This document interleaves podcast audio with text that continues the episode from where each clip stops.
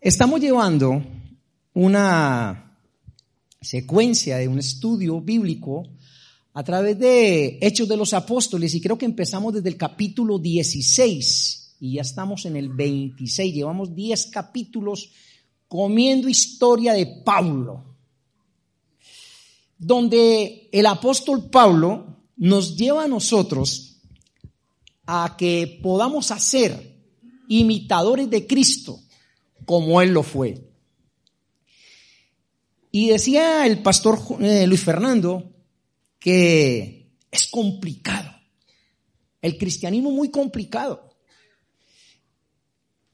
Pero para el Señor no hay nada imposible. Y tú estás aquí porque el Señor te llamó y te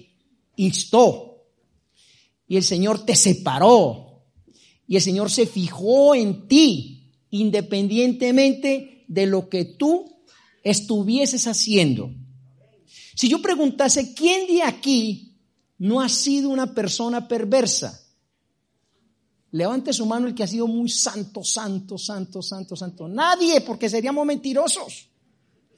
¿Quién de aquí no le dio ese gusanito de desearle mal a alguien? He aquí uno, ojalá se cayese, yo, eh, mi profesión electricista, ojalá se cayese de esa escalera ese desgraciado.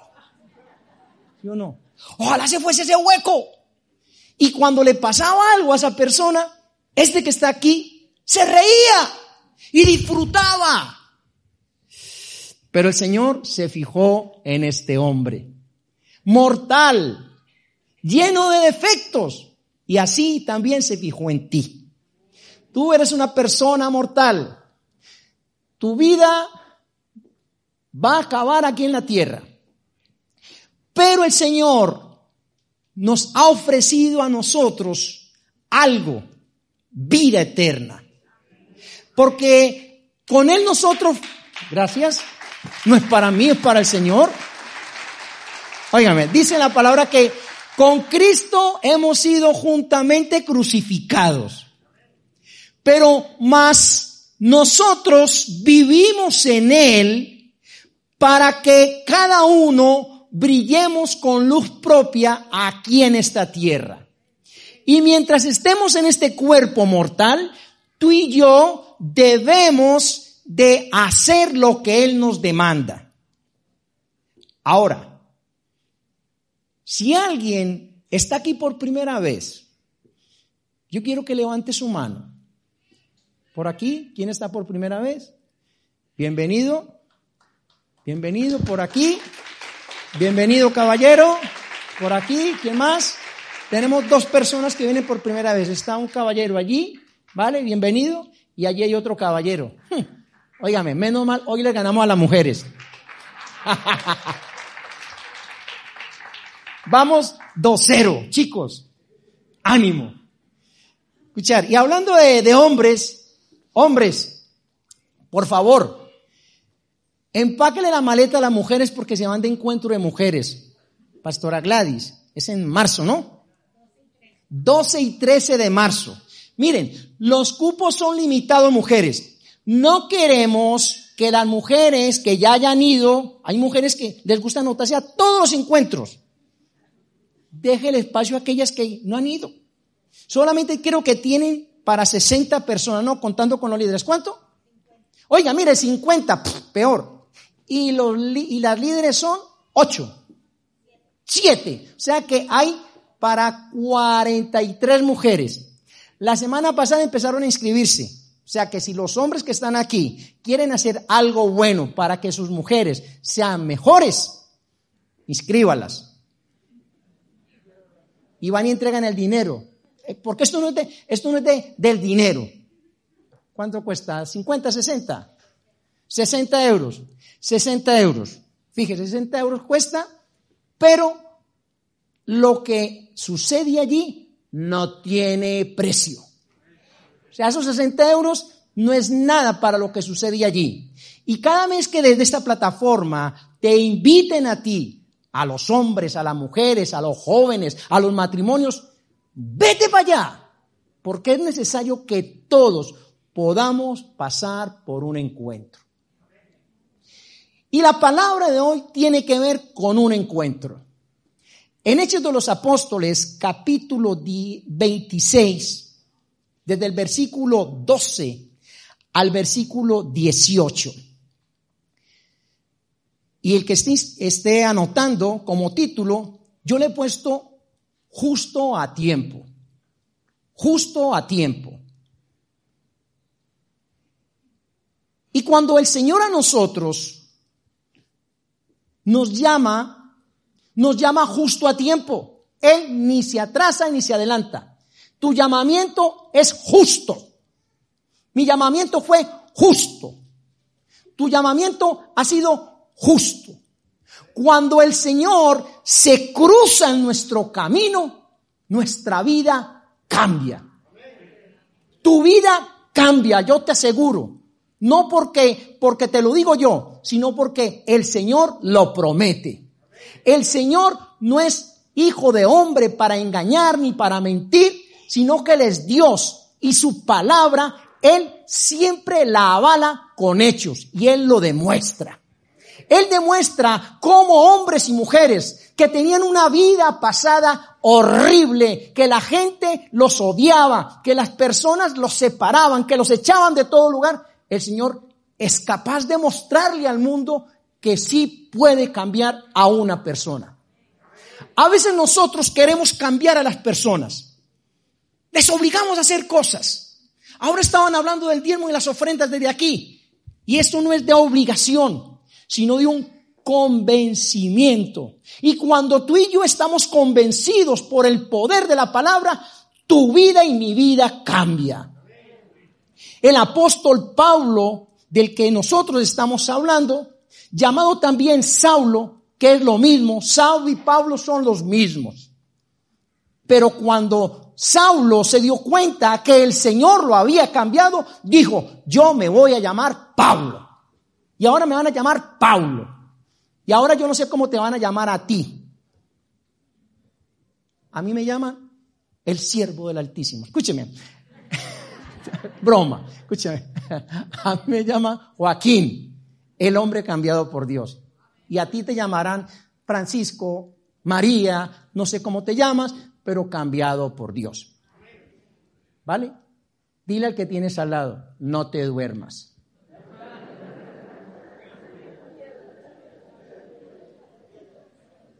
Este chico de jersey gris, hombre, después de que recibas esta palabra, tu vida va a cambiar.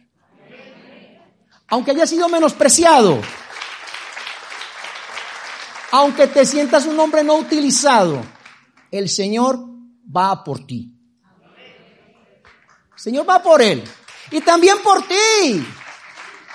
Porque mire, la palabra está escrita y yo solamente voy a transferir lo que está escrito.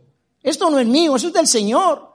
Es del Señor. Y cuando uno se va a la palabra y la palabra empieza a caer en tu tierra, el Espíritu Santo se manifiesta para dar un cambio total a tu vida. Es que no necesitamos más, necesitamos es un llamado. Y los cielos se abrieron y vamos a leer. Dice, mire lo que estaba diciendo Saulito o Pablo.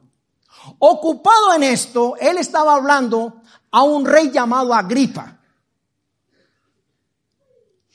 Y Saulo o Pablo, en ese momento, no es que estaba triste, sino que estaba con deseo de contarle al rey lo que le había sucedido a él. Y miren, cuando yo estaba preparando esta palabra, y luego una persona me preguntó el jueves, y entonces, ¿cuánto le quedaba a Pablo para morir? Y le digo yo, dos capítulos, porque se termina en el 28. y es verdad. Miren, pero Pablo estaba ahí sacando pecho por ser cristiano. Y estaba delante de Agripa, el rey, y le dijo, oh rey Agripa, te voy a contar quién era yo, pero también te voy a decir lo que ahora yo soy. Y también te voy a decir lo que el Señor me ha dicho que dijese para que otros hiciesen cosas. Por allá en el capítulo 27, si luego lo leen en la casa, dice, o, finalizando el 26, ahora no tengo claro, dice, Agripa dice, Pablo, por nada me persuades. O sea, estuviste a punto de que yo creyera en ese Jesús que tú has creído. Pero miren, ¿saben qué? Agripa se lo perdió. Ahora yo no quiero que aquí hayan personas como Agripa. No te lo pierdas. Deja que el Señor te cambie para que tú puedas dar testimonio de vida y tú puedas decirle a muchas personas que ha hecho Jesucristo en ti. Pablo estaba a punto de ser,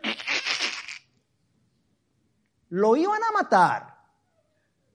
Pablo lo iban a matar y él sabía para dónde iba.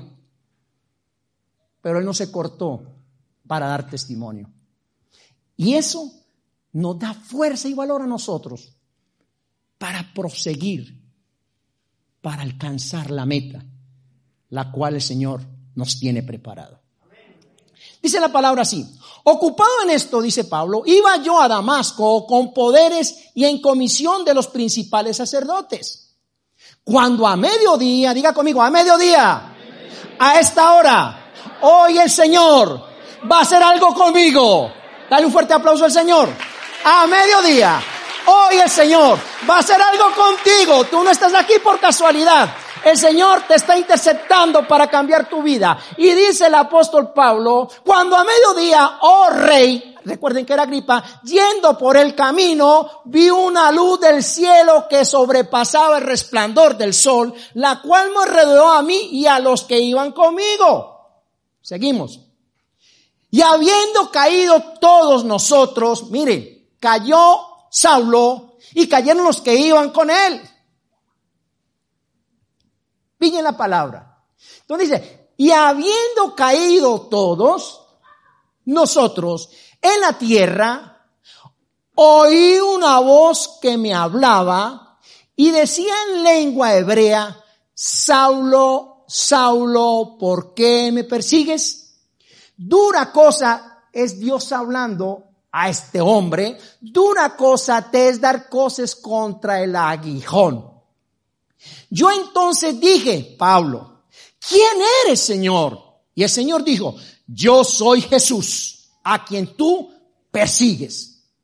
Pero levántate y ponte sobre tus pies, porque para esto he aparecido a ti, para ponerte por ministro y testigo de las cosas que has visto y de aquellos en que me apareceré, perdón, y aquellas en que me apareceré a ti, librándote de tu pueblo y de los gentiles a quienes ahora te he enviado. Falta uno. Para que abras tus ojos, para que, se conviertan de las tinieblas a la luz y de la potestad de Satanás a Dios, para que reciban por la fe que es en mí perdón de pecados y herencia entre los santificados. Qué tremenda palabra. Esta palabra, si, si, queremos, nos quedamos aquí hasta las 11 de la noche. Pero es que ahora tienen que predicar y por la noche también. Y nosotros tenemos que ir a descansar un poco y a comer. ¿Vale? Porque el ayuno lo cerramos a las dos. Escuchen. Esta palabra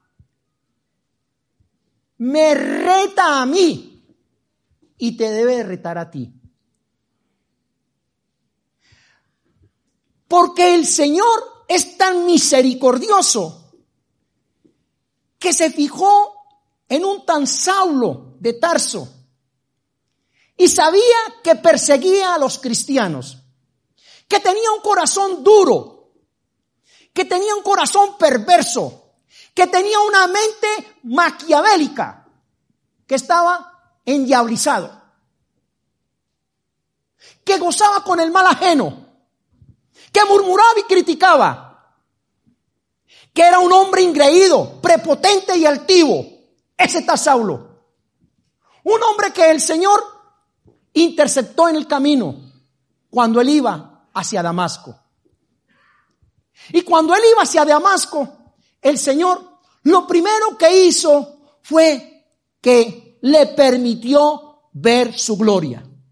Si tú estás tomando anotaciones, lo primero que el Señor hizo con Saulo fue que le permitió ver su gloria. ¿Por qué digo yo que el Señor le permitió ver su gloria? Porque cuando Saulo iba caminando hacia, hacia Damasco, dice que los cielos se abrieron. Dice ahí que los cielos se abrieron. Vamos a ir al 12. Mire, vamos al 12 por favor.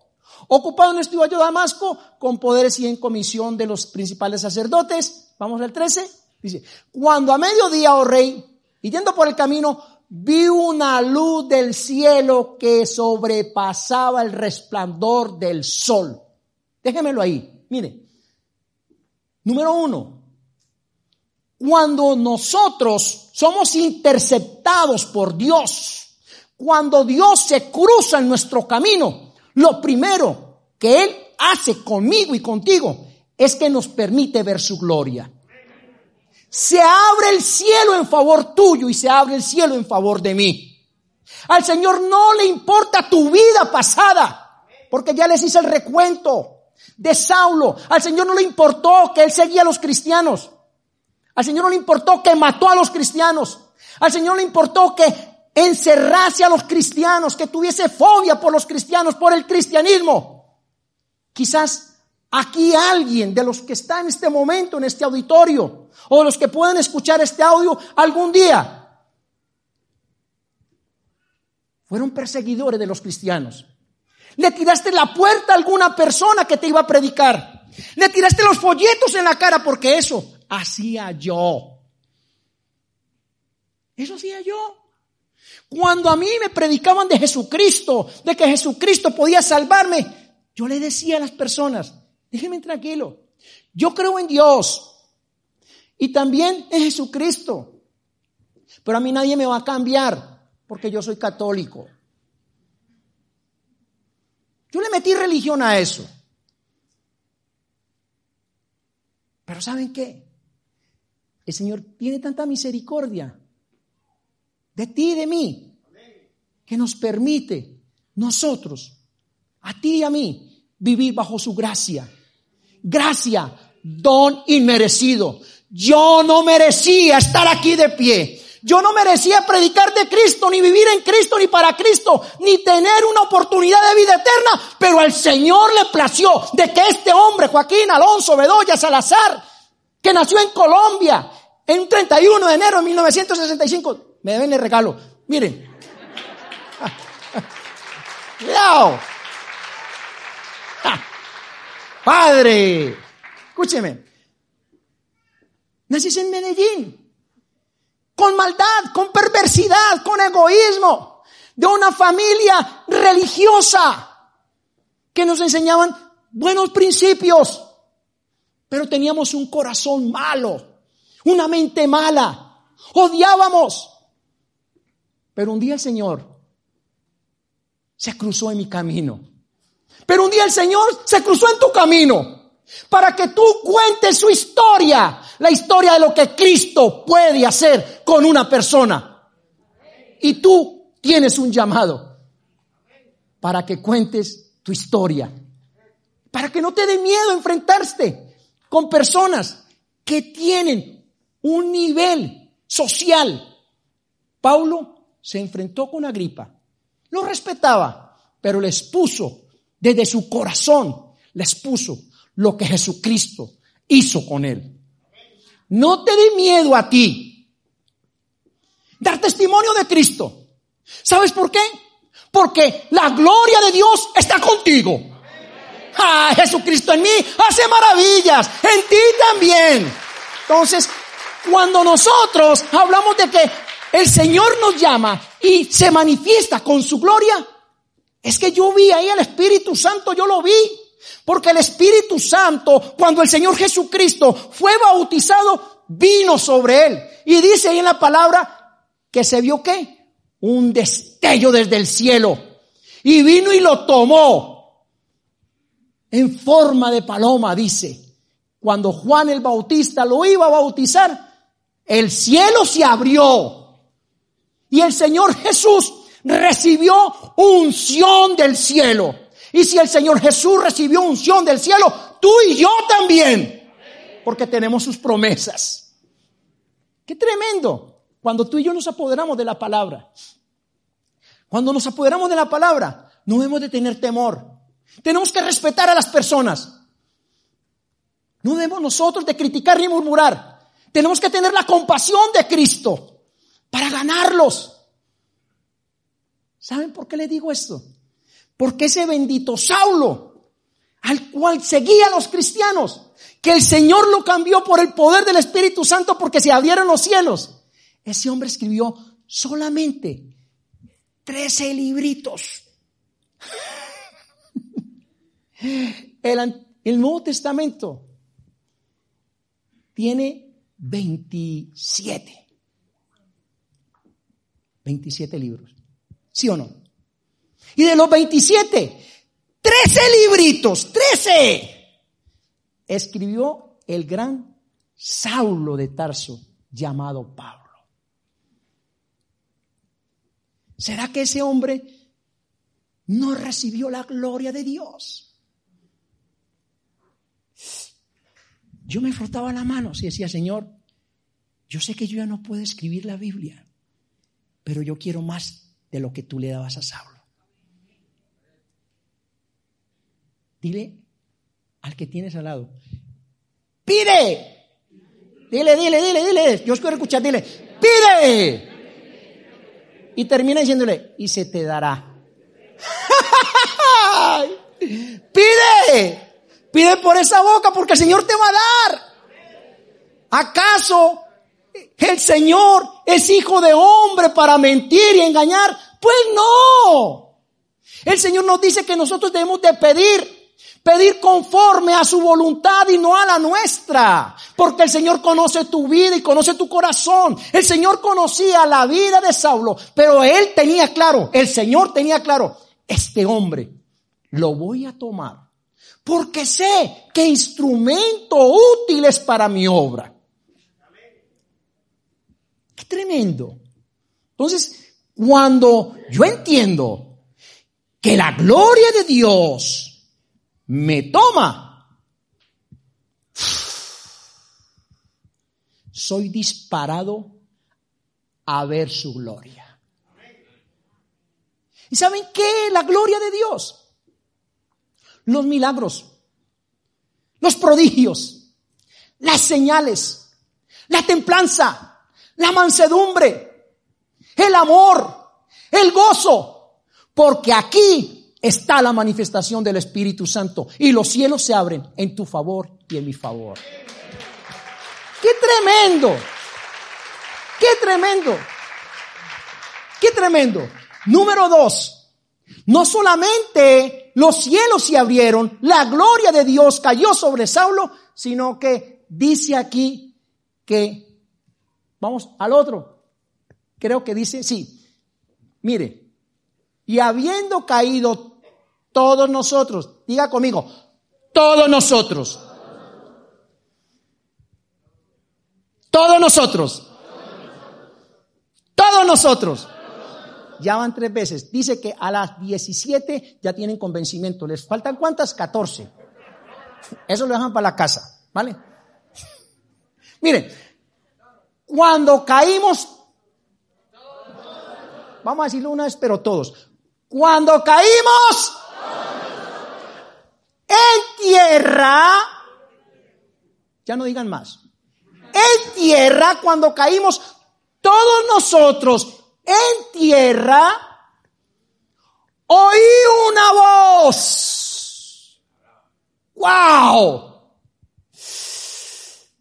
Cuando yo doblego mi ser delante de su gloria, oigo su voz para direccionarme. Dos. No solamente se abren los cielos, sino que oigo su voz. Cuando yo oigo la voz de Jesús, entonces me rindo delante de su presencia. Cuando yo me rindo delante de su presencia y me inclino, no para que me vean aquí, sino que el Señor me dice, entra a tu cuarto a solas y allí en lo secreto, el Padre que te ve en lo secreto te va a exaltar en público. ¡Wow! Cuando yo me rindo delante del Señor, cuando yo voy caminando en mi vida natural y el Señor me intercepta y me dice, ¡eh! Te he visto, te estoy llamando, te voy a cambiar, pero ante todo te voy a doblegar. El Señor nos doblega a todos nosotros para que tú y yo podamos oír su voz, no escuchar su palabra. No escuche la palabra, oye la voz. Porque cuando yo oigo, se me queda. Cuando escucho, me entra por aquí y me sale por aquí. Cuando tú oyes la voz, algo tiene que pasar en tu interior. Cuando tú oyes la voz de Jesús, hay un reconocimiento. Cuando tú y yo escuchamos la voz de Dios, oímos la voz de Dios, perdón, cuando oímos la voz de Dios, en mi interior tiene que suceder algo grande. Cuando yo oigo la voz de Dios, me vuelvo como una gelatina. Frágil. Cuando tú y yo oímos la voz de Dios, entendemos el poder de su palabra. Pablo lo entendió. Y yo quiero que tú hoy lo entiendas. Y que salga de aquí, no convencido por mí, sino que salga de aquí pendiente de lo que el Señor ha hecho con Saulo, llamado Pablo. Recuerden, le quedan dos capítulos. ¿Cuánto te queda a ti? No lo sé. Porque la vida no la tenemos comprada. Pero yo sí sé que hoy estamos aquí y el Señor nos ha dado una oportunidad. Ahora, dice aquí, que el Señor, no me lo cambien, ¿dónde está? Sí, una voz que decía en lengua hebrea, hoy se lo estoy diciendo en lengua colombiana, Saulo, Saulo, ¿por qué me persigues? Dura cosa te es dar cosas contra el aguijón. Mire, el Señor hizo de que Pablo tocara la tierra con todos los que iban para que le reconocieran y para que oyera su voz y cambiara. Porque lo que le está diciendo aquí es, Saulo, Saulo, ¿por qué me persigues? Duro es dar cosas contra el aguijón. ¿Qué quiere decir esto? Cuando está diciendo cosas contra el aguijón es que es, es una vara que tenían para guiar a los bueyes. Y esa vara en la punta tenía algo metálico. Y en la parte del punzón, cuando el buey se quería salir del, del, del destino, ¡pa!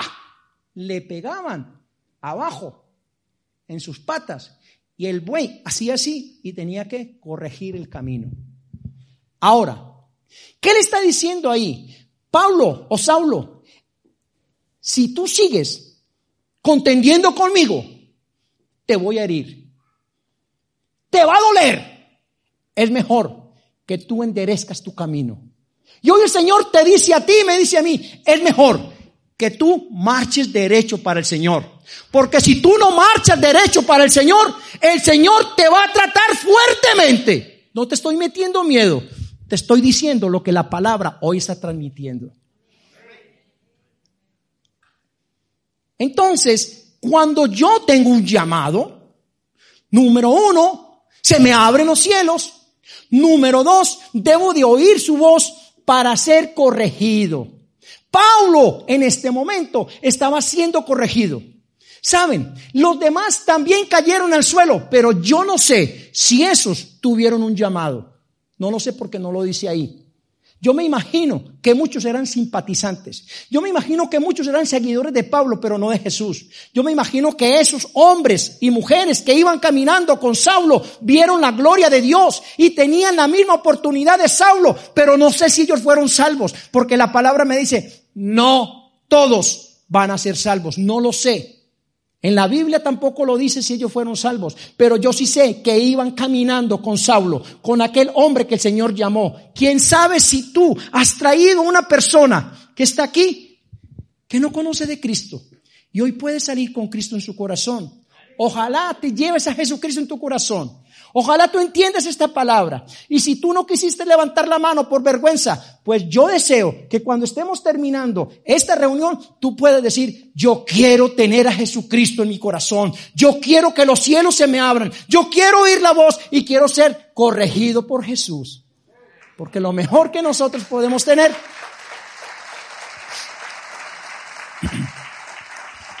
es ser corregidos por Jesús. ¡Qué tremendo! ¡Ja! ¡Qué tremendo! Entonces, esto me lleva a mí a entender que tú y yo debemos que ser cambiados. Hemos dicho que el cielo se abre. Hemos dicho que la voz habla. Cuando yo soy escogido, la voz me, me habla. Jesús te habla para cambiarte. Qué tremendo.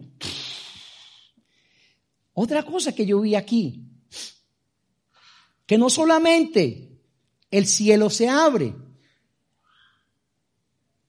que la voz que Dios te permite oír, sino que Dios permite que en mí haya un mover interno que no lo entiendo para tomar esa palabra. Si Saulo no hubiese visto la gloria de Dios, si Saulo no hubiese oído, oído la voz del cielo, Saulo no hubiera entendido la pregunta que Jesús le hizo. Saulo, Saulo, ¿por qué me persigues? Ahí, ahí en ese momento, empieza un cambio en el interior de Pablo. Cuando Jesús le dice, ¿por qué me persigues? Ahí se dio cuenta que Él era el Señor. Ahí se dio cuenta que estaba peleando contra Dios, que estaba peleando contra el que le permitió nacer, que estaba peleando contra no una religión, sino una relación. Que estaba peleando en contra, contra, perdón, contra aquel que creó el mundo entero. Que estaba peleando contra la niña de sus ojos, de Jesús, que era el pueblo de Israel. Y entonces, Saulo cambió su mente. Y el Señor le hablaba. Y el Señor le decía. Y Pablo meditaba. Pero Saulo, qué tremendo. Cuando fue cambiado, recibe una orden del cielo. Tres, cuando yo soy cambiado, recibo órdenes del cielo. Tú no viniste aquí para recibir una orden de las personas que tenemos autoridad aquí como pastores, ni de tu líder, porque entonces en vano sería todo esto. Tú viniste aquí para recibir una orden del cielo. Y la orden del cielo es que tú y yo podamos ser testimonios de Cristo Jesús. Cartas leíbles. ¿Por qué? Porque si vamos al versículo 15, 16, 17 y 18, nos vamos a dar cuenta. Mire, vamos al 15. Dijo Pablo, entonces, ¿quién eres, Señor? Reconocimiento que yo lo acabé de decir. Yo soy Jesús. Se le manifestó quién? Jesús. ¿A quién? A Pablo. Cuando el Señor se manifiesta a tu vida, todo cambia. Entonces, a veces nosotros nos predican y dicen, ¿quiere ver la gloria de Dios? Y todos, amén. Saltamos. Pero para que tú y yo veamos la gloria de Dios, tenemos que ser cambiados en nuestro interior. Porque cuando yo soy cambiado en mi interior, ríos de agua viva deben de brotar. Cuando yo soy cambiado en mi interior, mis palabras hacia los demás deben de cambiar. Cuando yo soy cambiado en mi interior por Jesús, por la palabra, por el que oyó Pablo, entonces tengo que testificar quién era, quién soy y para dónde voy. ¿Quién era? ¿Quién soy ahora? ¿Y para dónde voy? Si tú tienes a Jesucristo, tienes que recordar de dónde te sacó Jesús. ¿Quién eras? Si tú tienes a Cristo en tu corazón realmente, tienes que saber quién eres ahora. Si tú tienes a Jesucristo en tu corazón, sigues caminando y tienes que saber para dónde vas. ¿Sabes cuál es la esperanza de nosotros? Reconociendo a Jesucristo, que Él nos dice que moradas Él ido a preparar para todos los que han de ser salvos. ¿Para dónde vamos? Para la vida eterna. Entonces, pero mientras este cuerpito esbelto, bonito y gordito esté aquí en la tierra, tiene que exaltar el nombre de Cristo. Sabiendo de que este vehículo se va a acabar y que no me quiero meter en tu, en tu manera de pensar, pero yo no quiero que los gusanos me coman. Yo quiero que a mí me cremen. Y cuando me cremen, el polvito que quede de este vehículo lo tiren al mar. Porque materia somos y materia nos hemos de convertir. Lo importante es que cuando tú mueras y el Señor venga por segunda vez, tú seas levantado para ver cómo el Señor cumple su palabra.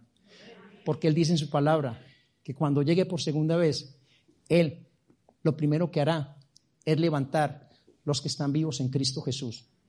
Los que están vivos realmente serán levantados con Él y luego resucitará a los que hemos muerto en Cristo Jesús para ver su gloria. Promesa, créelo, lo tengo que creer. Y yo me gozaría por eso, porque a nosotros nos va a tocar ver cómo el Señor hace justicia y cómo nosotros, si estás vivo o si estamos muertos, cómo nos va a permitir ver su gloria, porque su palabra siempre se cumple. Recuerda, su gloria, su palabra, un cambio. Y ahora estamos hablando de lo que uno recibe nosotros recibimos salvación y la hemos recibido por gracia. Nosotros, cada uno de nosotros, hasta con el hombre que yo empecé de jersey gris, por gracia el Señor te da y de gracia tú vas a tener que dar. Y esa palabra no se te va a escapar a ti hasta que te mueras. Y el Espíritu Santo te moverá a que tú prediques a partir de tu testimonio. No eres lo que tú eras. Eres lo que eres y lo que ha de hacer. Apriétate los pantalones, porque el Señor te va a cambiar. Escúcheme, de verdad. Entonces el Señor nos dice que nosotros tenemos promesa de vida eterna. ¿Y qué debemos de hacer ahora en el presente? Esperando el futuro. Pero el futuro es incierto, pero para nosotros tiene que ser cierto, porque la palabra no miente. Ahora, somos los únicos, sin ser increídos, que nosotros podemos decir, yo sé lo que me espera. ¿Qué te espera a ti? ¿Qué me espera a mí? Me espera ver nuevamente la gloria de Jesús. Ay, empezamos con la gloria, terminamos con la gloria. Qué tremendo. Pero tenemos que dejar que Él nos cambie. Ahora miren, mientras estemos en este momento puntual, presente, tú y yo, como hombres y mujeres del Señor, al Señor no le importa tu edad, ni lo que has estudiado, o si tienes falencias en alguna área, Señor le importa es que tú tengas un corazón dispuesto para Él. Y Pablo se apretó los pantalones. Y nos vamos para el 16. Y el Señor le dice, yo te he permitido ver mi gloria. Yo te he permitido oír mi voz. Yo te he separado para mí. Ahora te digo, Pablo, levántate de ahí. Y ponte sobre tus pies. Iglesia. Porque para esto, iglesia, me ha aparecido a ti, iglesia, para ponerte por ministro y testigo de las cosas que has visto y de aquellas en que me ha aparecido a ti, o me aparecería a ti, o sea, revelación. Iglesia, el Señor hoy nos dice a todos que nos levantemos de la mediocridad, que nos levantemos de la angustia, que nos levantemos de la pereza, que nos levantemos de la altivez, que nos levantemos de toda opresión, de toda maldad. Y el Señor nos dice que nos levantemos por encima de las dificultades para que tú y yo caminemos y seamos los propulsores de Cristo aquí en la tierra. Siéntete tú privilegiado, privilegiada, de que el Señor te haya escogido para este tiempo, para esta nación, para estar aquí en Madrid y nosotros en cartas leíbles como Pablo lo fue. Que tú le sirves al Señor, que yo le sirvo al Señor, que nosotros destellamos con luz propia, así como cuando Moisés bajó del monte Ored, que traía las tablas en las manos. Y dicen lo que los vieron, que su rostro destellaba, porque bajó de estar en un encuentro con Dios. Así tú tienes que salir de este lugar lleno de su gloria, lleno de su palabra, para que tú te levantes en el nombre de Jesús y marques diferencia en esta tierra. Para que tú testifiques a hombres y mujeres. Para que tú digas, yo soy un ministro del Señor, yo soy una ministra del Señor. Y las señales nos perseguirán y nosotros sanaremos enfermos. Y nosotros profetizaremos. Y nosotros conquistaremos. Y nosotros seremos levantados como maestros. Y seremos levantados otros como pastores. Otros como unos grandes evangelistas. Pero los ministerios del Señor se deben de cumplir. La iglesia Nueva Vida se levanta para marcar diferencia en este tiempo en Madrid. Y el pueblo de Cristo en toda España se levanta para llenar esta nación de su gloria. El norte, el sur, el este y el oeste de España se llena de la presencia. Y en el lugar donde tú estés y donde yo esté, allí tiene que caer la gloria de Dios. Tiene que caer la gloria de Dios. Porque el Señor te llamó a ti. Porque el Señor me llamó a mí. Porque el Señor nos permite trabajar para Él hacer para Él. Porque el Señor nos hace sensibles para que haya un cambio.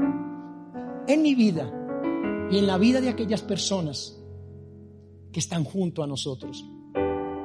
Yo decía hace un rato, ¿qué pasó con los que cayeron con Saulo? Esos también vieron la gloria de Dios. Hay gente que ha caído contigo en tu vida pasada. Esos también el Señor puede tener misericordia de ellos. No dejes, no te dejes influenciar. Cuando llegan momentos en que hasta yo lo he dicho, perdóname Señor. El Señor, Señor, tú no has sido capaz de cambiar. Le tuve que pedir perdón al Señor. Porque el Señor sí es capaz de cambiar. Recuerden cómo empezó la enseñanza. Todo llega a su tiempo.